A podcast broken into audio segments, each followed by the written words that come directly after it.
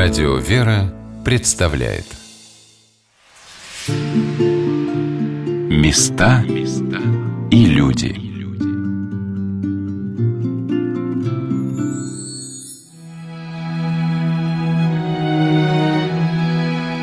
Как быстро изменяется общественное мнение – как незаметно для осознания многих людей, то, что было таким важным и нужным, становится лишним и незначительным. Когда смотришь на фотографии разрушавшихся в России в годы лихолетий храмов, совершенно непонятно, откуда взялись эти почти все крещенные до революции люди, которые сбрасывали с куполов кресты и колокола с колоколен. Здравствуйте, дорогие друзья! У микрофона Анна Шалыгина. Сегодня наш рассказ пойдет об одном из красивейших православных храмов – соборе Михаила Архангела в городе Ижевске, Ижевской и Удмуртской епархии. Михаило-Архангельский кафедральный собор в городе Ижевске был построен в 1907 году. Инициаторами строительства этого великолепного, выполненного в древнерусском стиле храма, напоминающего собор Василия Блаженного в Москве, стали оружейники – рабочие оружейного завода в городе Ижевске. В середине XIX века самый большой соборный храм города в честь святого благоверного князя Александра Невского уже не вмещал молящихся, и оружейники решили на самой высокой точке города где находилась первая церковь в честь пророка Ильи, а затем Троицкий храм, сгоревший в 1810 году и построенный на его месте часовня, возвести еще один собор – меня поразило в Ижевске то, насколько в этом достаточно молодом городе, его история насчитывает чуть более 250 лет, много очень ярких, богато украшенных, масштабных храмов.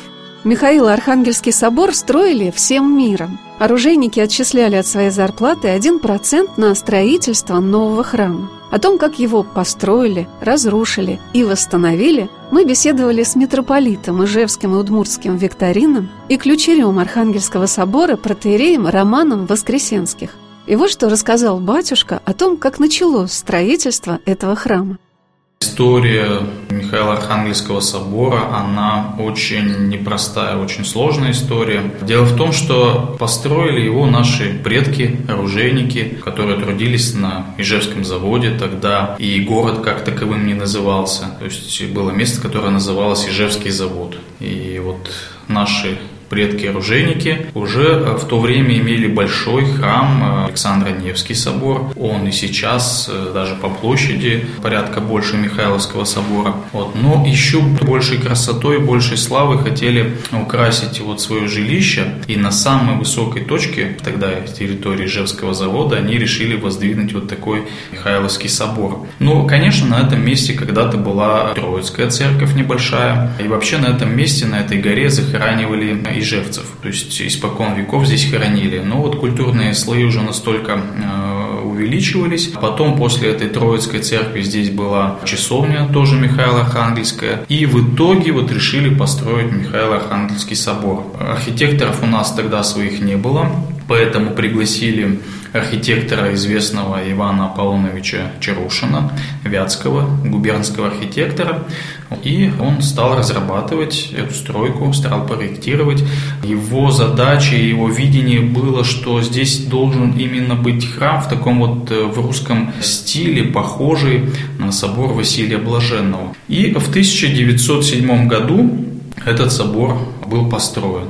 Э, через некоторое время был освящен. Назвали его в честь Михаила Архангела еще и потому, что долгое время генерал-фельдсерхмейстером, это должность начальника всех э, заводов оружейных э, в России, были князья с именем Михаил. То есть Михаил Романов, вот брат последнего императора, и до него генерал-фельдсерхмейстер тоже был Михаилом. И вот как бы в честь небесного покровителя, князя Михаила, они решили назвать Михайловский собор.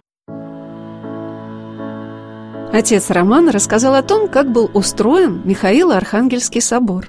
Собор трехпрестольный, то есть мы его мысленно можем на три части поделить. Конечно, основная главная часть – это в честь Михаила Архангела с отдельным престолом. Также есть с правой части собора небольшой предел, с отдельным иконостасом, с отдельным престолом в честь святителя Николая Чудотворца, а с левой стороны в честь мученицы Александра. И вот в честь кого вы думаете? То есть, конечно же, в честь императора Николая II, его небесного покровителя, и в честь мученицы Александры. Ну, наверное, ижевцы тогда ожидали приезда и генерал-фельдсихмейстера, и, наверное, думали, ну, когда-то император будет э, на этой земле, и вот они бы показали, что мы молимся за императора, молимся святителю Николаю Чудотворцу и мученице Александры.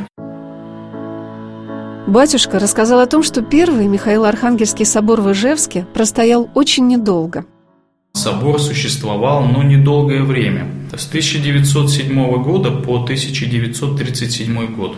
В 1937 году собор разрушают начинают постепенно разрушать. Какое-то время здесь и маятник Фуко располагался. Какое-то время мы даже, судя по фотографиям, видим, что на главном куполе, на центральном, выдружался красный флаг из-за места креста. По улице сейчас, которая называется улица Карла Маркса, шли парады воинствующих безбожников. К тому же шли и выстраивали здесь вот у стен Михайловского собора. Таким образом, постепенно, постепенно, конечно, о соборе хотели забыть. И в итоге его стали разрушать, стали разбирать на кирпичи что якобы нужно строить здания мединститута, другие здания. Среди верующих тогда бытовало такое выражение «заготовка кирпича по завету Ильича». То есть гораздо дороже обходилась вот разборка собора, таким образом добывать кирпич, нежели изготавливать новый кирпич. Но, однако, вот нужно было делать так, и именно из кирпичей Михайловского собора нужно было строить. Начали разрушать, разбирать, потом и взрывать, потому что когда разобрали до отметки 6 метров, решили полностью взорвать. Вот, и долгое время здесь росли липы. Они выросли очень большими, высокими липами. И был вот такой сквер. Даже люди многие забыли об этом храме. Воинствующие безбожники на паперте собора устраивали большевистские митинги. Так на Пасху вечером перед Михайловским собором прошло антирелигиозное карнавальное факельное шествие с участием членов ЛКСМ, Союза воинствующих безбожников и профсоюзов. Перед собором сжигались иконы и чучело православных священнослужителей. Здесь хоронили революционеров, а могилы священников, архиереев были уничтожены. Рядом с собором был возведен памятник большевикам, погибшим в дни Ижевска-Воткинского восстания – когда рабочие оружейного завода и удмуртские крестьяне во главе с офицерами русской армии, вернувшимися с Первой мировой войны, в течение трех месяцев противостояли власти большевиков. Но никакая безбожная власть, несмотря на гонения и массовые расстрелы невинных людей, устоять не может.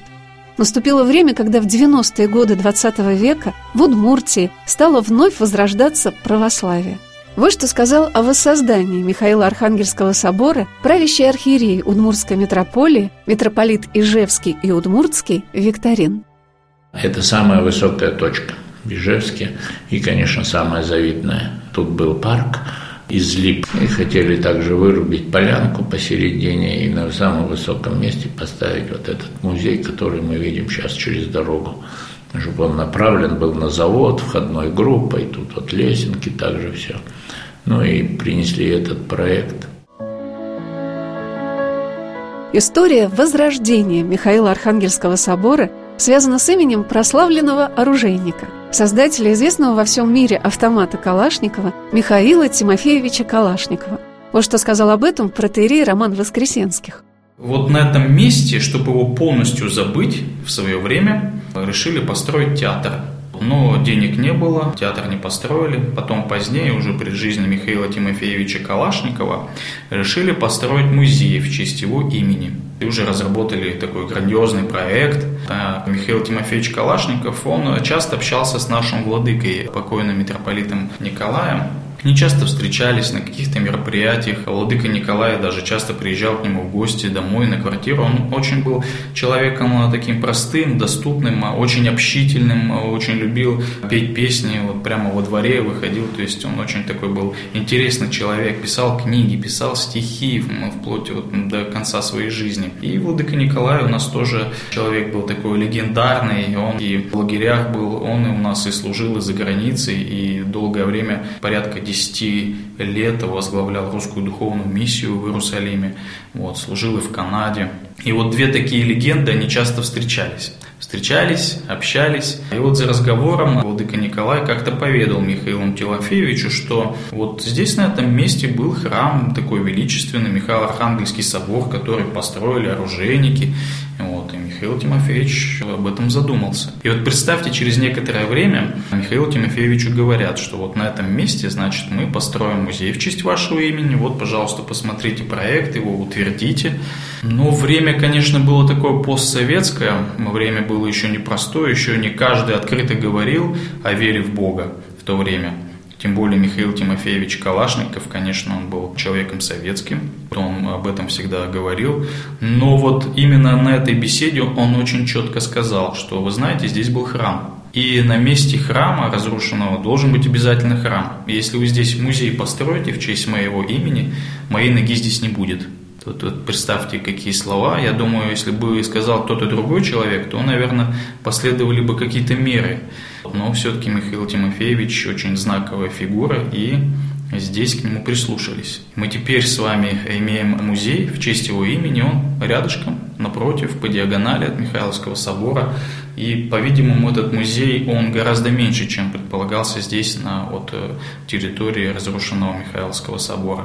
И вот после этого разговора он послужил буквально толчком для того, чтобы передали землю Русской Православной Церкви и Ижевской епархии для каких-то подвижек для воссоздания Михайловского собора. А вот что сказала Михаиле Тимофеевиче Калашникове его преосвященство владыка Викторин. Михаил Тимофеевич Калашников очень начитанный человек. Он мог цитировать разных поэтов, наизусть очень много. Я вот его всегда поражался. Где-то за каким-то столом он мог встать и к случаю какому-то привязать какое-то стихотворение. И не маленькое, и не просто четырехстишие, а как бы так мы все бывали поражены его начитанностью и вот этой вот памятью большой. А вот он такой был человек, что он историей города еще и дореволюционно очень интересовался. Хоть сам-то сюда приехал, он тоже же не местный но очень интересовался и знал, что здесь собор. И когда ему проект принесли, он сказал нет. И если вы построите, я туда не зайду. Он встретился с владыкой. И вот владыке это стало рассказывать. А я всегда был рядом с владыкой. Я услышал это. Мы оба были в шоке.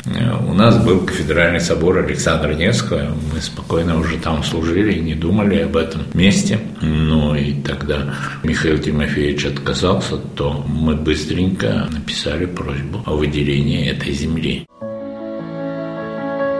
Митрополит Ижевский и Удмурский Викторин рассказал о том, с чего началось строительство собора.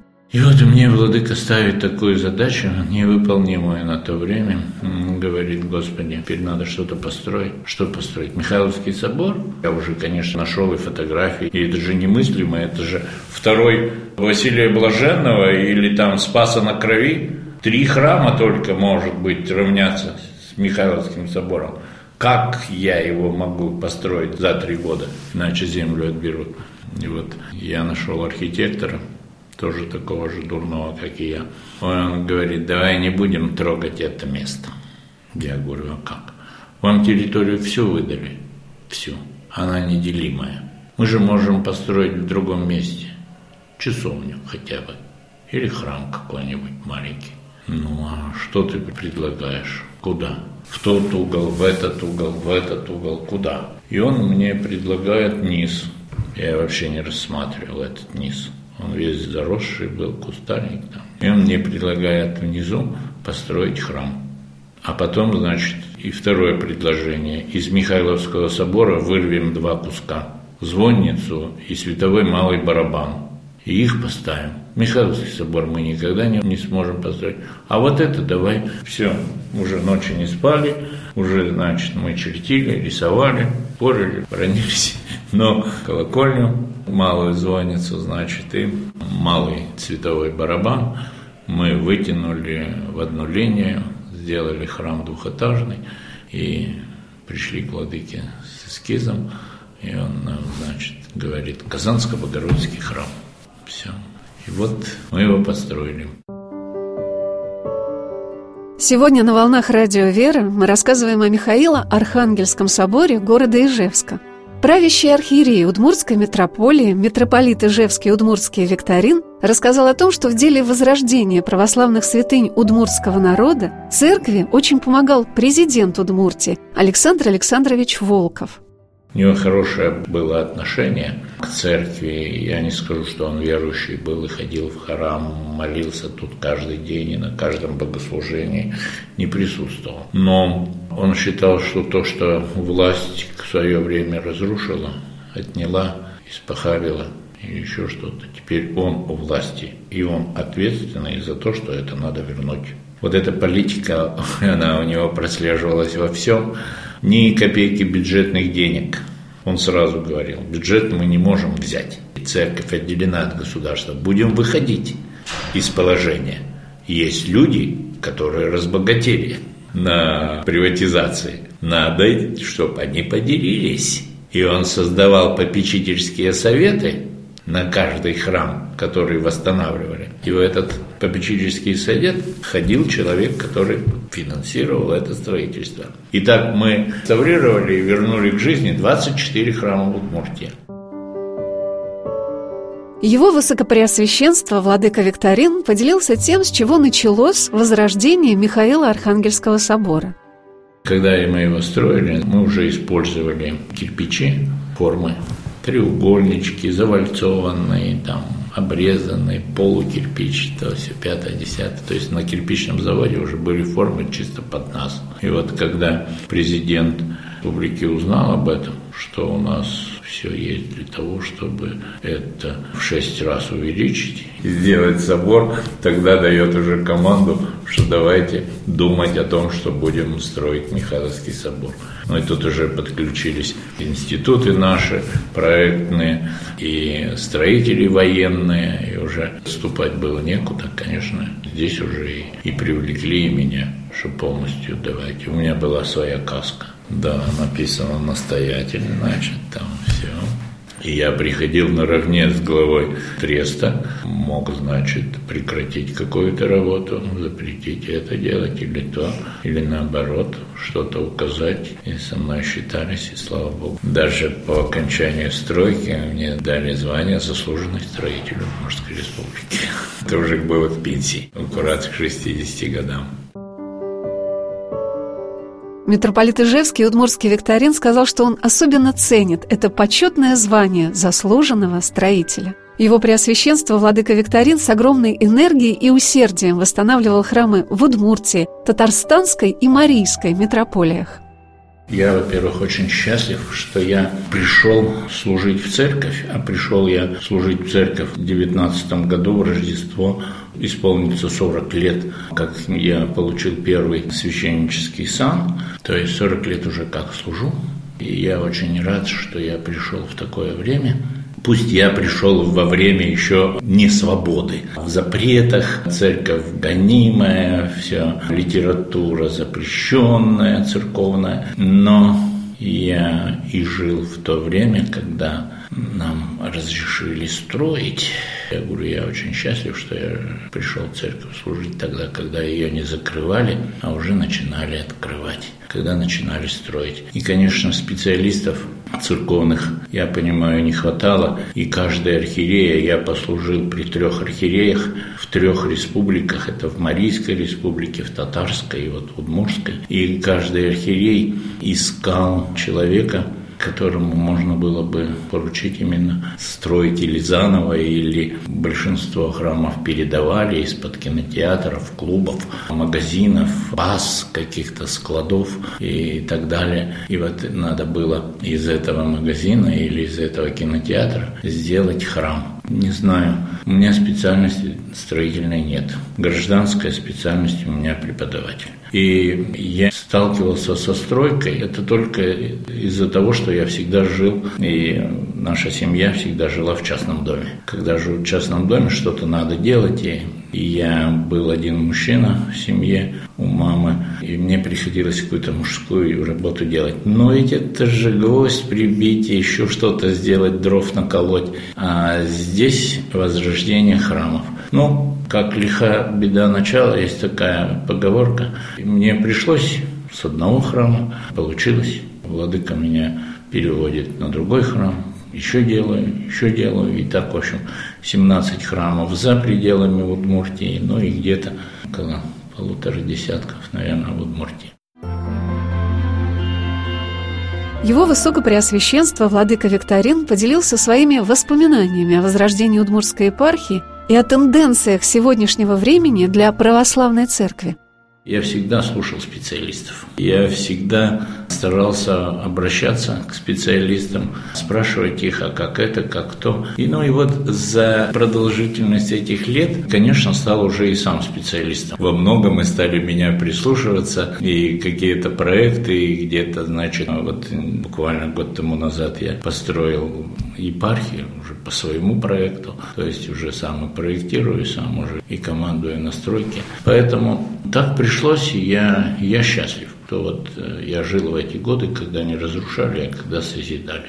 И, наверное, все еще этим живу, хотя я понимаю, что вот сейчас уже мне 65 лет, и, наверное, уже становлюсь занудой старым.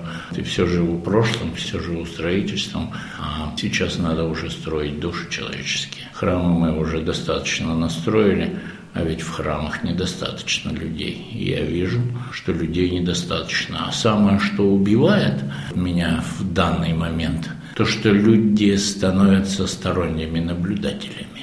Если я вот говорю, что я сталкивался с множеством возрождения храмов в разных городах, в разных поселках, в селах, ну, бурановские бабушки, вот да, вот понимаете, в таких небольших селениях, небольших деревнях, и в больших городах. Как люди в 90-е годы, которые выпросили, то есть выстрадали, чтобы им отдали. Вот особенно помню, когда я в Ижевск приехал, меня Владыка Николай пригласил возрождать кафедральный собор Александра Невского. Тогда это был кафедральный собор. А он ведь был кинотеатром. Без колокольни, без купола здание с колоннами. Я приехал, я долго искал. Он меня послал и говорит, ты там найдешь, там увидишь. Я только вот понял, что это здание наше, что там на восток выпуклость была, это алтарная часть. А так здание, классицизм советский, с колоннами, портики, все кинотеатр и ничем не отличался. Вот только что алтарную часть увидел, понял, так это же наш собор. И как люди в то время относились к этому? Они все были участниками. Мне не надо было их собирать специально, они сами организовывались, они отобрали этот кинотеатр и жаждали, и мы все делали. Выносили кресла, снимали экраны, рушили стенки, перегородки, выносили все. Я никого не нанимал. Находились люди, как бы сейчас сказали волонтеры, да, это были бабушки, наши бабушки, которые и веру сохранили в советское время, уберегая наши храмы, множество храмов сохранили для нас, да? И вот когда это передавали с душой, так бросились помогать, делать, возрождать. Не было крана. Я долгое время не мог привлечь туда на строительство кран подъемный. Мы кирпичи на колокольню поднимали по лестницам, по лесам – по очереди бабушки по три кирпича передавали или вообще вот так по пять штук несли перед собой на такую высоту. И я говорю, и я их не звал, они сами приходили. И ведь это долго продолжалось. А сейчас вот уже строю этот храм. Я увидел, люди, они сторонние, не посторонние, а сторонние, они ждут. А как построят? А чего там будет? А пусть он строит. Его поставили, вот пусть он и строит.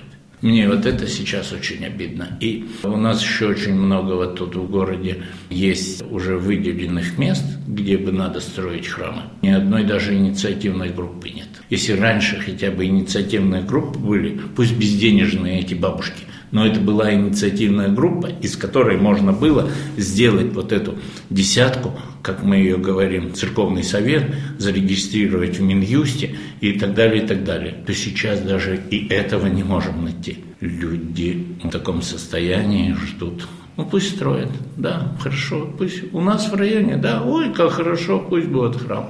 А сами вот участия никакого не принимают. Это среднее и старшее поколение стало таким. И я уже больше даже надеяться стал на молодежь. Сам митрополит Ижевский Удмурский Викторин никогда не являлся сторонним наблюдателем. Владыка не только занимался строительством и возрождением храмов. В составе группы вооруженных сил России он был одним из первых священников, окормлявших военнослужащих в Чечне. Владыка награжден медалями воина-интернационалиста, участника контртеррористической операции на Кавказе. Вот что его высокопреосвященство Владыка Викторин вспоминал об этом.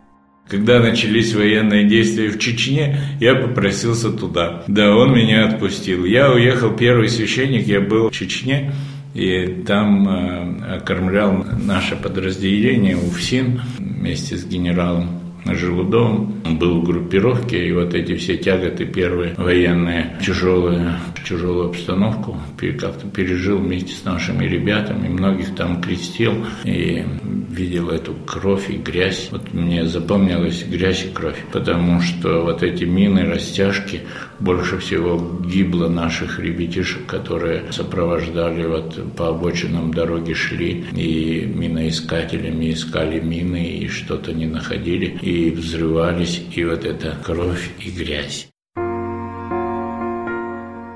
Ключарь Михаила Архангельского кафедрального собора протеерей Роман Воскресенских сказал, что сейчас, когда собор восстановлен и в нем сплотился большой дружный приход, на службы в храме собирается очень большое количество мужчин. И владыка Викторин сказал, что он удивлен, почему это так сложилось. Я не знаю, почему притянул Михайловский собор очень много мужчин. У нас правая половина почти вся состоит из мужчин. Я не знаю, не могу понять. Я вроде бы не привлекаю, не говорю особо. Может, что-то им нравится, но мужчины-то всегда, значит, что-то их сюда притягивает. Конечно, сколько могу, я всегда говорю о том, что этот храм оружейники сами строили. Если Александр Невский собор в 1824 году был построен на деньги Александра I, то этот собор оружейники строили на свои деньги, отчисляя от заработной платы свои копейки, там 5 копеек, что ли, с рубля. И вот 10 лет строили значит, что-то им надо было. И именно Михаила Архангела, ну да, конечно, они посвящали это великому князю Михаилу Романову, который курировал военное производство. Но с другой-то стороны, собор Михаила Архангела – это не один Михаил, это весь собор архангелов. А в них ведь заключается все. Каждый архангел за свою сферу деятельности. Да, кто-то за государство, кто-то за образование, за медицину. Это можно все убрать, все иконы убрать храме, а только оставить один собор архангелов и молиться, и все. Здесь все заключено. Очень разумно оружейники так поступили. Наверное, каждый человек, живущий в Ижевске, все-таки ощущает себя потомком оружейников. И митрополит Ижевский, Удмурский Викторин, говорит, что ему бы очень этого хотелось. Мне хотелось бы, чтобы ижевчане как-то осознавали, что они оружейники.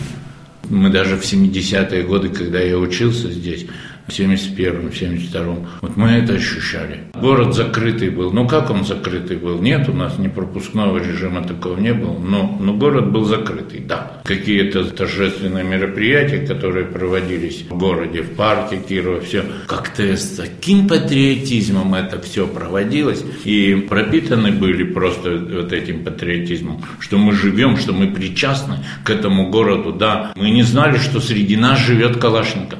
Мы не знали, честно скажу. Я в армии взял в руки автомат Калашникова, два года, значит, с ним, можно сказать, спал. И я не знал, что это мой земляк, и что я когда-то буду его духовником. Вот совсем не мог представить, что этот человек, во-первых, жив, что эта легенда живет, и он меня изберет своим духовником, и мне доверит самое сокровенное – Музей Михаила Тимофеевича Калашникова расположен напротив кафедрального Михаила Архангельского собора, который поистине является жемчужиной Удмуртии. Это один из прекраснейших храмов, которые я когда-либо видела. В нем удивительно сочетаются красота и возвышенность небесная и какая-то основательность, широта земли. Этот храм возродился, чтобы вновь стать одним из шедевров мирового церковного зодчества, и чтобы жители города Ижевска по праву гордились тем, что они посвящают Господу Богу все самое лучшее и дорогое.